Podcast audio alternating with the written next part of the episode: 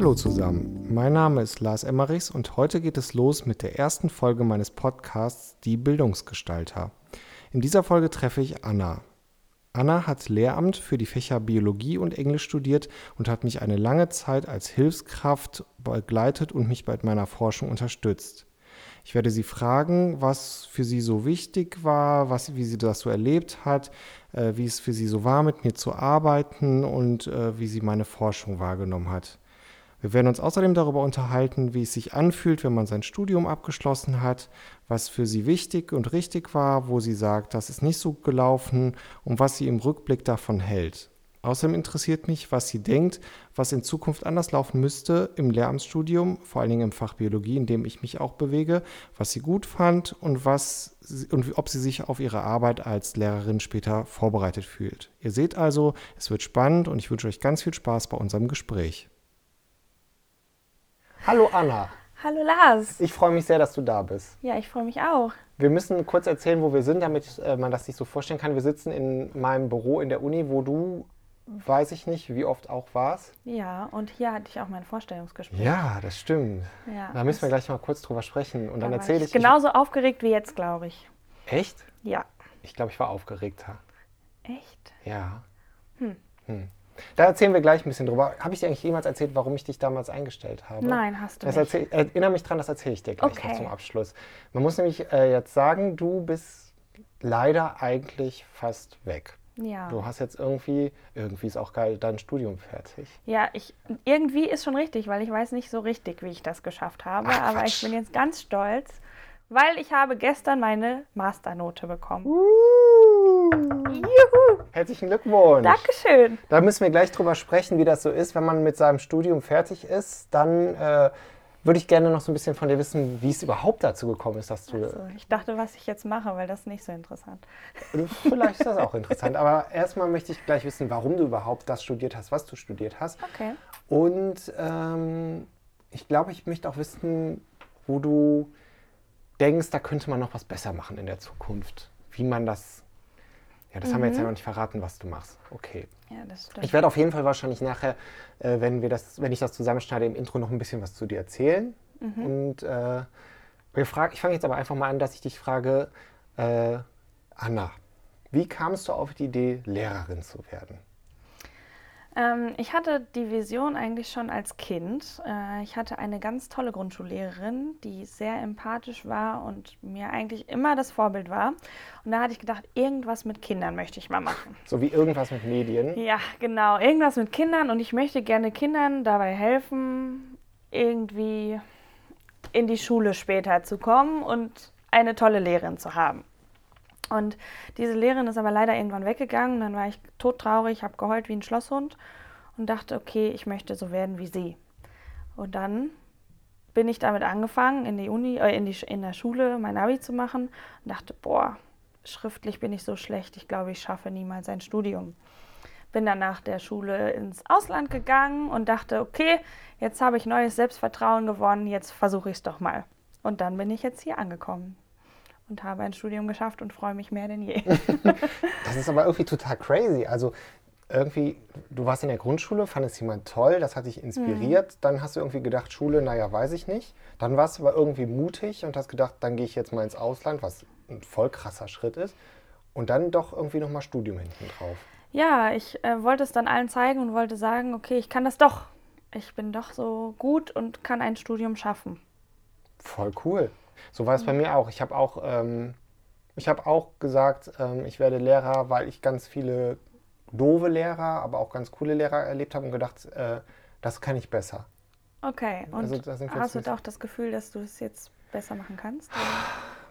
Das ist ja immer so eine Sache, ne? Also ähm, so wie du wahrscheinlich auch, bekomme ich natürlich auch ganz oft nette Sachen von Leuten gesagt und man selber denkt ja immer so, "Hm, naja, irgendwie weiß ich jetzt nicht, was ich anders mache, als das die Ja. anderen Leute irgendwie machen. Aber wenn man das gesagt bekommt, dann darf man sich, glaube ich, trotzdem schon darüber freuen. Aber Auf ob ich das Fall. jetzt so viel besser mache als andere oder Man müsste sich eigentlich mal selber filmen, um zu sehen, wie man so selber wirkt. Ich glaube, das merkt man Ja. manchmal gar nicht so genau.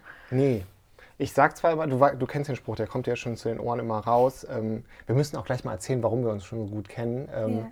Dass ich wie so ein Talkshow-Roboter bin. Ich kann es ja irgendwo hinstellen, dann drückst du das Knöpfchen und dann fange ich an zu erzählen und dann mache ich das so lange, bis die Leute sagen, das okay, reicht jetzt reicht. aber auch.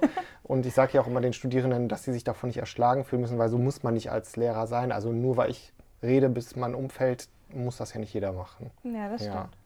Gut, äh, jetzt habe ich das gerade schon angesprochen. Erzählen wir das doch mal, wie wir uns kennengelernt haben. Ähm, du bist noch irgendwie, aber irgendwie auch nicht mehr, weil du jetzt schon fertig bist und warst aber zwei Jahre oder ich weiß es ehrlich gesagt. Ich glaube auch zwei Jahre. Meine persönliche Hilfskraft. Ja. Ja, Auch SHK genannt. Ja, und die WHK, oder? WHB bin ich jetzt. WHB, was ist das denn? Wissenschaftliche Hilfskraft mit Bachelorabschluss. Weil dann kriegt man mehr Geld. Ach so. so am Rande mal erzählt. Ah, okay.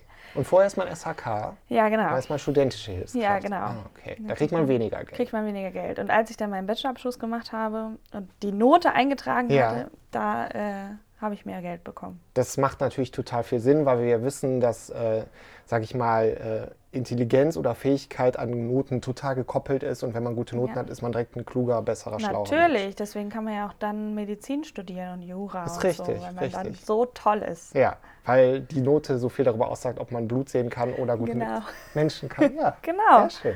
Direkt mal die erste Gesellschaftskritik rein.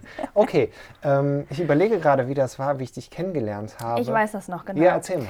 Also ich habe meine Bachelorarbeit am Institut für Biologiedidaktik geschrieben und äh, musste zweimal die Woche die Wasserwerte messen an so einer Aquaponikanlage. Und da habe ich mit einem Menschen zusammengearbeitet namens Max. Und der konnte es ganz gut mit dir. Der war auch deine SAK, glaube ich. Nee, ja, BRB, aber nicht meine offizielle, sondern der war, glaube ich. Indirekte. So, ja, der war so ein Instituts-SHK, mit der ich aber sehr ja, gut genau. konnte. Auf jeden Fall hat der dir dann gesagt, dass da jemand ist, der eventuell gut SHK hier werden mhm. könnte. Ja, und dann hattest du mich eingeladen zu einem Gespräch. Und in dem Moment habe ich das noch gar nicht als Bewerbungsgespräch angesehen, weil ich dachte, okay, ist halt ganz cool, wenn man hier arbeiten kann. Aber es hätte mich auch nicht gestört, das nicht zu tun, weil ich ja. nebenbei schon zwei Jobs hatte eigentlich. Ja, und dann bin ich hier hingekommen, dann haben wir ganz viel geredet. Ja, das stimmt. Pläne und. Da saßen wir auch an diesem Tisch hier, ne? Ja, genau. Und ich glaube, ich habe dir so erzählt, was mein Plan ist. Und da, wenn ich daran zurückdenke, das war noch, glaube ich, das war vor der Pilotstudie, ja. glaube ich. Genau, ähm, da hast du gerade angefangen, alles vorzubereiten mit ja, der Pilotstudie. Das fand ich total interessant, weil der Lars wollte alles anders machen, wie es vorher war. Das will er sein ganzes Leben sehr, schon. Ja, aber das fand ich sehr gut, weil ich das vorher doof fand. Das müssen wir auch gleich noch besprechen, was du vorher doof fandest. Ähm, ich hatte natürlich noch andere Leute eingeladen und äh, ich habe ja eben gesagt, ich muss dir noch erzählen, warum ich dich eingestellt habe. Weißt du das? Also du weißt es nicht. Ich weiß ne? es nicht. Mehr. Ich habe dich, glaube ich, gefragt, ich weiß es nicht mehr, ob es genau so war, aber ich habe dich irgendwie sinngemäß gefragt, warum ich dich einstellen soll und nicht die anderen, die sich beworben haben. Mhm. Irgendwie sowas habe ich dich gefragt. Und da hast du zu mir gesagt, weil du glaubst, dass du mir ehrlich deine Meinung sagst, auch wenn die anders ist als das, was ich sage und mir da nicht nach dem Mund redest. Irgendwie sowas in der Art ja. hast du gesagt. Ja, das kann sehr gut sein. Und das fand ich mega cool. Und deswegen ja. habe ich gedacht, ich stelle dich ein. Aber hast du das Gefühl, das habe ich auch erfüllt? Ja. Ich glaube auch. Ich ähm, habe nämlich leider einmal eine Sache vergessen, die ich eigentlich machen sollte. So wie man es eigentlich nicht im Job machen sollte. Und dann habe ich dem Lars gebeichtet, dass ich es wirklich tatsächlich vergessen habe zu machen. Hm. Und habe es ganz schnell nachgeholt. Und wie habe ich reagiert? Du weißt, hast, warst ganz, ganz nett. Das fand ich total toll. Du hast gesagt, dass es nicht schlimm ist, weil du findest es gut, dass ich so ehrlich zu dir war. Ja, siehst du, das finde ich immer noch. Ja. Deswegen bin ich auch so traurig, weil du weggehst, weil ich finde, so, so jemand wie du, so ehrliche Menschen, die einem nicht nach dem Mund reden, sondern die immer denken so, hm, was ist so meine Meinung dazu, wie stehe ich dazu, das findet man nicht so oft. Aber das ich freue mich natürlich schön. von Herzen für dich, dass du jetzt in die Schule gehst und das hast du dir auch wirklich mehr als alles andere verdient und das ist auch zehnmal schöner als für mich irgendwie zu arbeiten, aber trotzdem bin ich natürlich so ein bisschen ja, ich bin auch sehr traurig, jetzt hier wegzugehen, weil man halt auch alles so kannte und ähm, man war schon hier zu Hause und kannte ja. sich aus und war mit allen Leuten ganz nett. Und jetzt in die Schule zu gehen, ist halt was ganz Neues, aber ich freue mich einfach so darauf, weil ich wirklich mal das machen kann, was ich wirklich, wofür ich studiert habe. Ja, das ist voll die gute Überleitung. Äh, erzähl doch mal. Du bist jetzt mit deinem Studium fertig, du hast ähm, Lehramt Biologie und Englisch studiert. Mhm. Ähm, das ist ja die Besonderheit, wenn man Lehramt studiert, dann studiert man zwei Fächer und das bedeutet eigentlich unweigerlich auch, wenn die Fächer nicht sehr, sehr nah miteinander verwandt sind, dass man auch irgendwie, so war zumindest mein Eindruck im Studium immer, in so zwei Welten unterwegs ist. Also ich zum Beispiel habe ja Biologie und Deutsch studiert, da war ich einmal in der mathematisch-naturwissenschaftlichen Fakultät für Biologie und dann in der philosophischen Fakultät für Deutsch. Und bei dir ist es dann genauso auch philosophisch Philosoph und auch genau. Und das sind ja beides Fakultäten innerhalb einer Universität und da arbeiten schlaue akademische Menschen.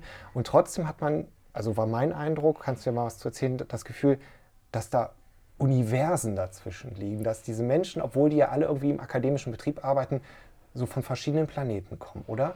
Ja, die sind total anders drauf und man merkt auch in den Instituten, dass manche sich untereinander ganz gut verstehen und manche nicht. Und ähm, in Englisch war es so, dass man eine Frage stellen konnte und dann wusste der eine nicht, wie der andere darauf reagieren würde. Und hier im Mathe, Mathe, wie meinst du das? da ähm, auch was die Hausarbeiten angeht, jeder hatte irgendwie so andere Anforderungen. Mhm. Und hier habe ich das im Bio das Gefühl, dass sie sich viel besser absprechen und das Team viel mehr zusammenhält und ähm, man auch den einen, dem einen eine Frage stellen kann und der andere kann sie auch beantworten. Und ähm, das hängt ganz viel, glaube ich, auch im Team zusammen, wie man sich untereinander versteht. Mhm. Ich will nicht sagen, dass man sich im Englischinstitut nicht so gut versteht, aber vielleicht liegt es auch daran, dass ich Biologie immer lieber mochte als Englisch. Weiß ich nicht. Das ist natürlich auch das schönste Fach der Welt, weil es ja die Lehre des Lebens ist. Ja, daran äh, wollte ich natürlich, das wollte ich auch sagen. Nein, ich glaube, ich weiß, was du meinst. Ähm, so ging mir das auch so, dass ich das Gefühl hatte in meinem Deutschstudium, dass es ähm, sehr viele einzelne Persönlichkeiten, die alle so ihren Rahmen haben, in dem die sich ja. bewegen und agieren. Und zwar gehört man irgendwie zu einer Gruppe, aber trotzdem wird man sehr als einzelne Person wahrgenommen. Und in Biologie ist das ja gruppierter, Gruppen. Gruppierter, aber in Englisch sind die einzeln alle super nett und versuchen einem auch zu helfen, mhm. dass man seinen Weg erreicht und ins Ziel kommt. In Englisch kann ich ja jetzt mal sagen, war ich jetzt nicht so die beste Studierende, die es gibt. Und trotzdem äh, hat die Professorin mich ermutigt, weiterzumachen und mhm. nicht aufzuhören. Und das fand ich halt in dem Moment total toll.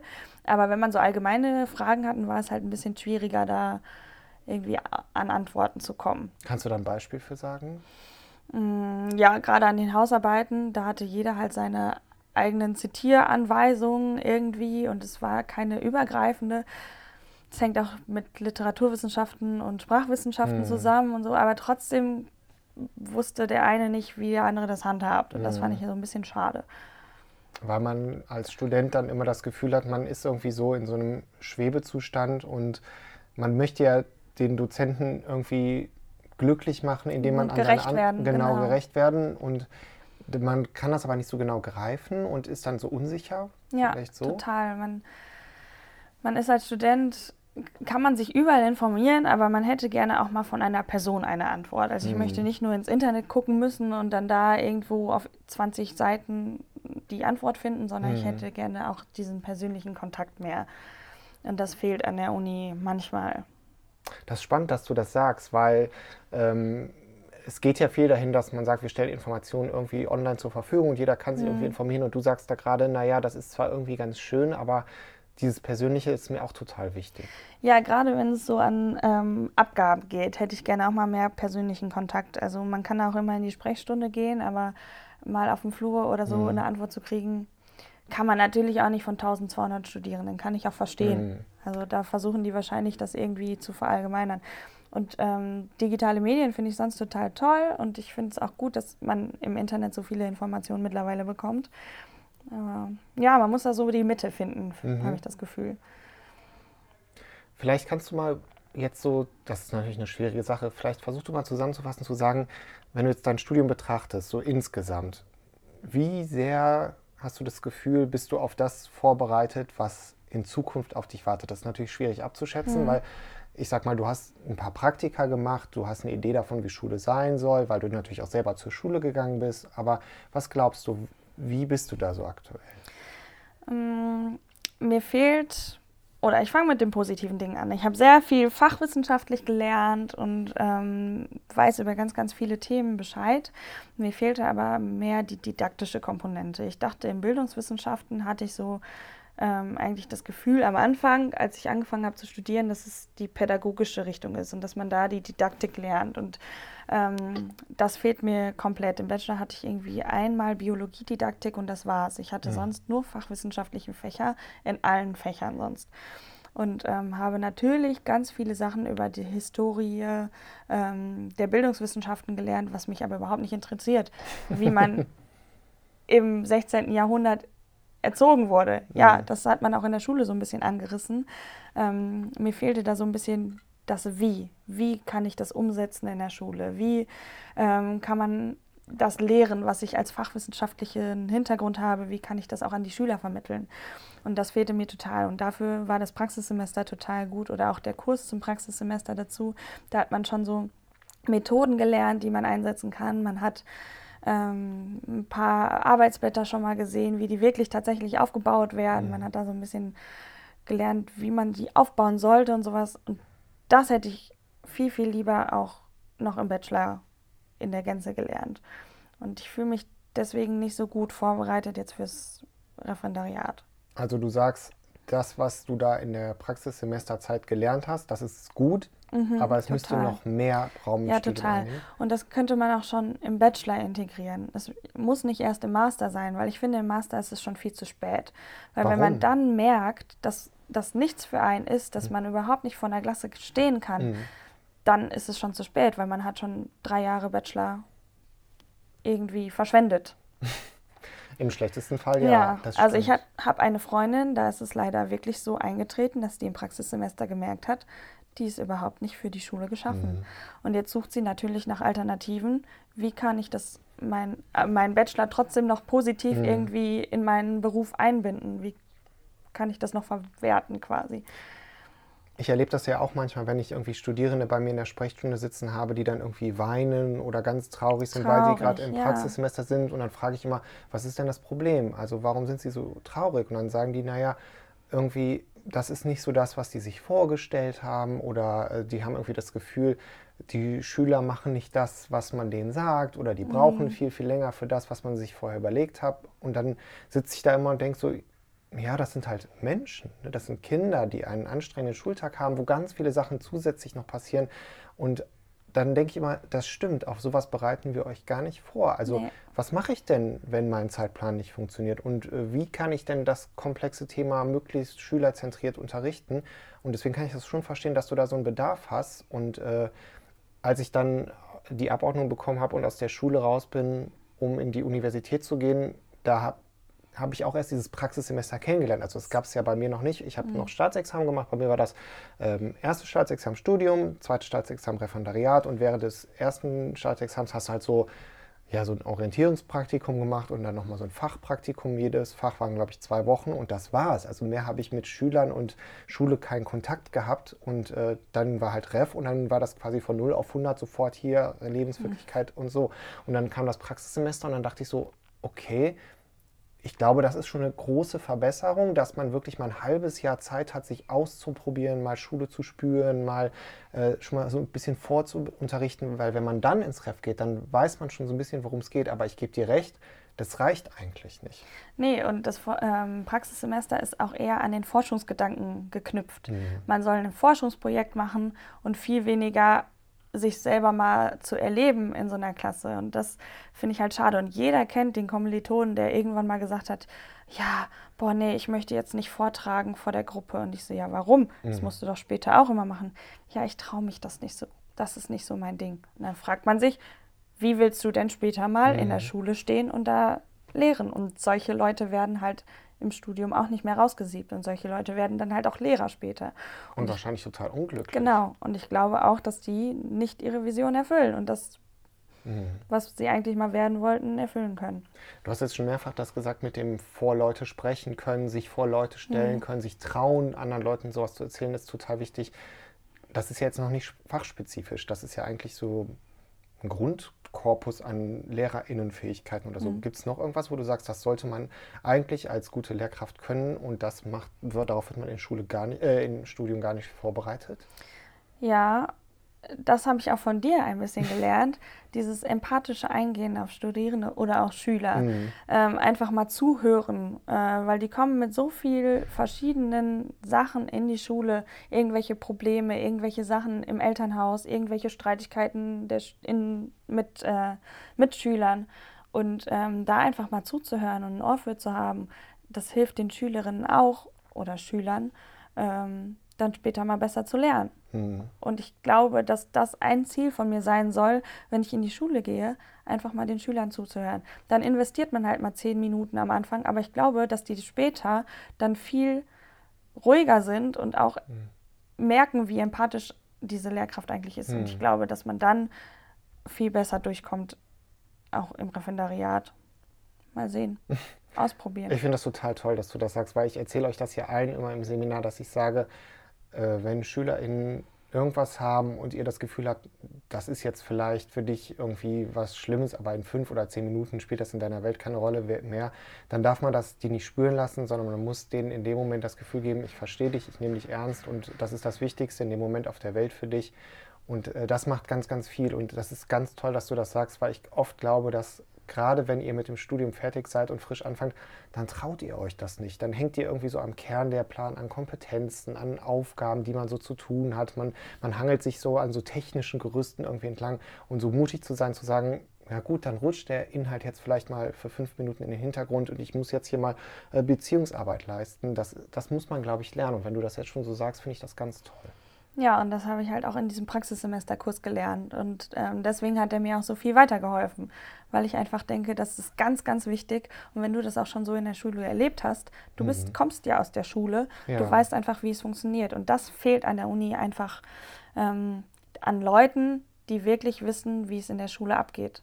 Mhm. Und es gibt ganz, ganz viele Dozierende hier, die Fachwissenschaften gut vermitteln können, aber das selber didaktisch total schlecht aufbauen. Und da frage ich mich, warum unterrichtet ihr denn die Lehramtsstudenten, wenn man überhaupt nicht weiß, wie man selber didaktisch irgendwas Mhm. macht? Das erinnert mich an meine alten Seminare, auch in Biologie, ähm, wo die Folien vollgeklatscht waren mit irgendwelchen Informationen und man überhaupt nicht wusste, worüber redet die Person gerade. Und dann, wo man es gerade gefunden hat, wurde weitergeseppt. Mhm. Und kam, es kam die nächste Folie und dann dachte man, ja, gut, dann warum gehe ich eigentlich in die Uni? Dann kann ich auch zu Hause mit den Folien lernen. Mhm. Ja, da ist echt noch Verbesserungsbedarf. Mhm. Hast du eine Idee, warum das so ist? Warum es so einen großen Graben zwischen Ausbildung in der Universität und Ausbildung in der Schule gibt? Ja, ich glaube einfach, weil wenn man in der Uni unterrichten möchte, ist keine Voraussetzung, dass man vorher mal in der Schule war. Mhm. Und ich glaube, wenn man vorher mal Lehrer war und dann in die Uni geht, hat man einen an, ganz anderen Hintergrund. Ja. Und ich finde, das sollte auch zur Pflicht werden, wenn man in der Lehramtsausbildung Dozierender werden möchte, dass man selber vorher mal gesehen hat, wie es überhaupt abläuft, Ja. um überhaupt erzählen zu können, wie das geht. Weil wenn man nur aus der Theorie kommt, kann man überhaupt gar nicht sagen, wie man damit umgeht. Mhm. Ich habe dir das, wir hören jetzt gerade so ein bisschen Gehämmerer im Hintergrund, aber das gehört auch zur Uni irgendwie dazu. ähm, ich habe dir das ja mal erzählt, ähm, dass das bei mir Segen und Fluch gleichzeitig ist. Ne? Also ich freue mich total, dass ich euch meine Erfahrungen, mein Wissen aus der Schule weitergeben darf in der Universität. Aber gleichzeitig merke ich auch, dass es mir total schwer fällt, manchmal so bestimmte universitäre Strukturen zu verstehen, die nachzuvollziehen. Äh, nachzuvollziehen. Äh, ich sehe manchmal Sachen irgendwie und denke mir so, das ist irgendwie nicht mehr so ja, State of the Art, so macht man das nicht in der Schule oder das kann aus dem und dem Grund in Schule nicht funktionieren. Aber das kann ich halt nur über meine Praxis erklären Ja. und erläutern. Und wenn ich das dann Leuten sage, dass ich irgendwie sage, guck mal, wenn ich dir einen Tipp geben darf oder mir ist aufgefallen, vielleicht achtest du da beim nächsten Mal drauf, dann habe ich auch schon das Gefühl und auch manchmal auch schon erlebt, dass man dann so auf Missverstehen, wenn ich es höflich ausdrücke, oder so nach dem Motto, ähm, wir sind hier die Universität und äh, dieses Didaktikzeug, das läuft irgendwie so nebenbei. Das habe ich schon gespürt. Ja, du fühlst dich als was Besseres dann wahrscheinlich, ne? Denken die. So komme ich dann, glaube ich, manchmal Ja. rüber, ja. Und das meine ich gar nicht so. Aber hast du das Gefühl, du kannst hier schon ein bisschen was mit integrieren aus deinem Lehrerleben? Das frage ich dich jetzt mal. Hast du das Gefühl, du hast mich jetzt zwei Jahre gesehen, wie ich jetzt, oder ich bin, also ich Mhm. bin jetzt im dritten Jahr da als abgeordneter Lehrer und du bist zwei Jahre dabei. Du kennst meine Projekte von Anfang an. Mhm. ähm, darfst dieses Projekt jetzt auch noch mit mir ein Stückchen begleiten. Siehst du was? Ich habe das Gefühl, dass die sehr viel motivierter sind, auch zum Seminar zu kommen. Hm. Und die auch sehr gerne zuhören und die auch super viele Fragen stellen, Mhm. auch persönliche Fragen. Das finde ich total interessant. Ja. Äh, Anfang des Seminars äh, fragst du auch immer, was wollt ihr noch wissen und so. Und dass die dann auch fragen, ja, wie alt bist du eigentlich? Mhm. Und, oder sind sie, die sind Ja. nicht, ja, aber wie alt sind sie eigentlich? Oder warum sind sie in die Uni gekommen und solche Fragen. Das Das, finde ich total interessant, weil das ist bei anderen Seminaren nicht so. Und daran merkt man schon, dass du viel mehr mit den Studierenden agierst als jeder andere Mhm. hier gerade so. Ähm, deswegen glaube ich schon, dass du viel aus der Schule auch so mitbringst und auch persönlich ähm, ganz anders antwortest, irgendwie so schlagfertiger bist äh, in manchen Situationen. Ja, aber ich glaube, das bleibt leider nur in deinem Seminar und du kannst Mhm. es nicht ausweiten auf die anderen Seminare leider. Ja, das stimmt. Naja, meine Macht ist da auch begrenzt. Aber äh, ich freue mich, wenn ich da schon so einen kleinen Beitrag zu leisten kann und vielleicht so ein, ich würde mich, nein, Wegbereiter ist zu weit drüber, aber ich würde mich freuen, wenn noch mehr Leute, so wie ich, aus der Praxis kämen und Mhm. die mutig sind und sagen, ich gehe jetzt in die Universität und wir ändern das ein bisschen. Da Ja. würde ich mich freuen. Vielleicht willst du das ja auch irgendwann mal machen. Ja, äh, jetzt möchte ich erstmal in die Schule. Absolut. Ich habe das ja auch damals gesagt, ähm, nach dem Studium hätte ich tatsächlich eine Promotion machen können. Und habe ich gesagt, nein, nein, das mache ich jetzt nicht. Ich muss jetzt erstmal in die Schule gehen, weil ich mich auch mein ganzes Studium darüber beschwert habe, dass mir immer Leute erzählt haben, äh, so funktioniert Unterricht und so ist das in der Schule. Und wenn ich jetzt selber nicht in die Schule gehe und dann auch anfange, Leuten das zu erzählen, dann bin ich kein bisschen besser als die. Genau, und ich kritisiere ja gerade, dass es keine Leute gibt, die ähm, vorher in der Schule waren. Und wenn ich jetzt hier anfangen würde, würde ich ja in das gleiche Fass treten. Und das Genau. möchte ich auf keinen Fall. Genau. Und ich möchte ein Vorreiter sein und möchte auf jeden Fall vorher in die Schule gehen und hoffentlich mein Referendariat gut schaffen und dann sehen wir mal weiter. Ich glaube nicht, dass ich irgendwann wieder in die Uni zurückkehren werde und hier Forschung machen werde, weil es Mhm. einfach nicht mein Ding Mhm. ist. Ähm, meine Masterarbeit, da musste ich mich echt reinhängen, auch die wissenschaftlichen Kriterien zu erfüllen. Habe es im Endeffekt ganz gut geschafft, aber ich glaube, ich möchte das nicht für fünf Jahre nochmal weitermachen Mhm. oder drei oder wie auch immer. Ja, ja. Das Ja. kann ich verstehen. Ähm, okay, jetzt hast du schon, du hast gesagt, was dir so ein bisschen gefehlt hat im Studium. Wir haben darüber gesprochen, was du glaubst, was im Bachelor zum Beispiel noch reingehörte. Ähm, hast du noch mehr Ideen, wo du sagst, in diese Richtung müsste sich Universitäten noch weiterentwickeln? So sollte das eigentlich in Zukunft sein, weil, also ich meine, Schule ist gerade ein wahnsinnig heißes Thema. Es gibt das Riesenfeld Digitalisierung, es gibt das Riesenfeld Inklusion, es gibt äh, das Riesenfeld äh, Ganztagunterricht G8, G9. Es gibt ganz, ganz, ganz, ganz viele Bereiche, in denen gerade in der Schule irgendwie was passiert. Manchmal kommt das mehr in die Presse, manchmal ist das weniger in der Presse. Wir kriegen natürlich sehr, sehr viel davon mit. Äh, was glaubst du, sind so zentrale Aufgaben, wo die Lehrerinnenbildung dringend dran muss? Ähm, ich finde, das Studium sollte anders aufgebaut sein. Man ähm, kommt in die Universität und hat ähm, mit Wissenschaftlichkeit noch wenig zu tun gehabt. Ich finde, im ersten Semester sollte man erstmal lernen, wie man forscht. Ähm, wir haben im Ma- Master ein Forschungsprojekt gemacht. Ich finde, das gehört eigentlich im Bachelor erstes Semester Warum? weil man dann genau lernt, wie ein Forschungsprojekt aufgebaut ist, in wie das überhaupt geht. Mhm. Weil man schreibt Hausarbeiten, aber hat vorher noch nie gehört, wie man das macht. Und ähm, da knüpft man an Punkten an, die man noch nie gelernt hat und kriegt dann Noten für etwas, was eigentlich völlig neu ist. Man, Man kocht muss sich also das etwas, selber- ohne das Rezept zu kennen. Genau, Ja. kann man genauso ausdrücken. So, dann sollte man ähm, eigentlich sich mehr mit Inklusion auch auseinandersetzen. Wir haben äh, sonderpädagogische Grundlagen als Fach gehabt, aber auch erst im Master. Und warum erst im Master? Das verstehe ich halt nicht, weil äh, man könnte halt viel, viel eher damit anknüpfen und auch ähm, Material erstellen von Bachelor an, was oder wo man, da kann man sich damit schon auseinandersetzen irgendwie. Ja, Inklusion ist ganz auch ähm, sprachliche, hier, wie heißt das? DATS, Bildung, das, Deutsch als DATS, Fremdsprache, Deutsch Deutsch als als Fremd- Zweitsprache. Deutsch als Zweitsprache, ähm, hat man auch erst im Master gelernt. Das sind alles Sachen, die wichtig für die Schule sind, aber wird alles im Master in drei Semestern abgehandelt. Man hat sechs Semester Bachelor und lernt nur fachwissenschaftliche Sachen. Mhm. Und ich finde, das könnte umgedreht werden. Man lernt erst ganz, ganz viel Pädagogik, ganz viel Didaktik, vielleicht parallel schon Fachwissenschaften und am Ende knüpft man nochmal an die Fachwissenschaften an. Und ähm, ja, das finde ich, einfach ist das, das Studium ist einfach falsch rum aufgebaut. Ich glaube auch, also ich weiß nicht, ob man es ich frage mich immer, ob diese Trennung zwischen Fachwissenschaft und Fachdidaktik überhaupt Sinn macht. Mhm. Da bin ich aber auch noch nicht zu einer endgültigen Meinung gekommen. Aktuell glaube ich, es wäre total sinnvoll, man hat einen fachwissenschaftlichen Inhalt, der ist natürlich unweigerlich, wenn man ein Fach studiert, aber der muss verknüpft sein mit der Didaktik. Also was ja. bedeutet das für die Schule? Wie kann genau. ich diesen Themenkomplex in Schule umsetzen? Was muss ich dabei beachten? Wie kann das gut klappen? Wo sind Herausforderungen? Wie kann ich das ausprobieren? Das muss so eine Verzahnung einfach genau. sein und genau. nicht so separiert voneinander betrachtet Genau, werden. und vielleicht äh, probiert man es dann auch wirklich mal in der Schule aus. Man geht in die Schule rein ja. und das, was man halt selber erstellt hat, probiert man dann schon mit irgendwelchen Forschungsklassen aus. Warum? Nicht schon im Bachelor, im Master hat man manche Klassen, wo man das machen kann, mhm. aber es sind auch so wenig Seminare, die da angeboten werden. Mhm. Das könnte noch viel mehr sein. Vielleicht könnte man eine Schule finden, die das durchgängig macht. Mhm weil die lernen ja auch und profitieren ja auch davon. Ja.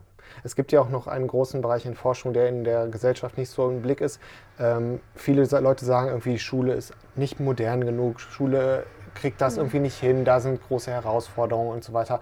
Und wenn du weißt es jetzt ja auch aus der Wissenschaft, wir haben super spannende Forschungsergebnisse. Die Total. Didaktik hat die letzten 10, 15, 20 Jahre unglaubliche Fortschritte gemacht. Wir haben ganz tolle Erkenntnisse, aber die kommen irgendwie nicht in Schule an. Also es gibt irgendwie so es gibt ganz viel Tolles, was man herausgefunden hat und man hat auch Stolpersteine herausgefunden, aber dann fehlt irgendwie der Transfer zur Schule und irgendwie schafften es die Leute, die in der Universität zu arbeiten, nicht, das an die Schulen gewinnbringend weiterzugeben und irgendwie schafft ihr als diejenigen, die aus Universität kommen, das auch nicht im, im Schulsystem zu implementieren, obwohl ihr ja frisch aus der Universität kommt. Ich glaube, das liegt daran, dass es einfach so verfestigt ist schon in der Schule. Dass es gibt dieses System, was schon immer so geführt wurde und da jetzt irgendwas Neues und Bahnbrechendes mhm. zu äh, integrieren, ist super schwierig. Du weißt es ja selber, wenn du hier irgendwas ändern möchtest, wie lange es dauert, Total. bis du es wirklich durchgesetzt hast. Ja. Und das dann als Einzelkämpfer in so einem großen System Schule umzusetzen, ist halt richtig schwierig. Das ist eigentlich, glaube ich, das große Problem. Und wenn man da hinkommt, ist man auch der Neue und versucht da irgendwie was Neues zu integrieren. Mhm. Und alle sagen immer, öh, nee, da mich mit jetzt noch mit auseinanderzusetzen, mhm. habe ich irgendwie keinen Bock drauf. Und ähm, ich weiß jetzt, dass äh, Digitalisierung eigentlich was Gutes ist und dass man das auch in der Schule integrieren kann, weil jeder zweite Schüler ungefähr am Handy hängt jeden mhm. Tag. Da gibt es ja irgendwie schon Forschungsergebnisse.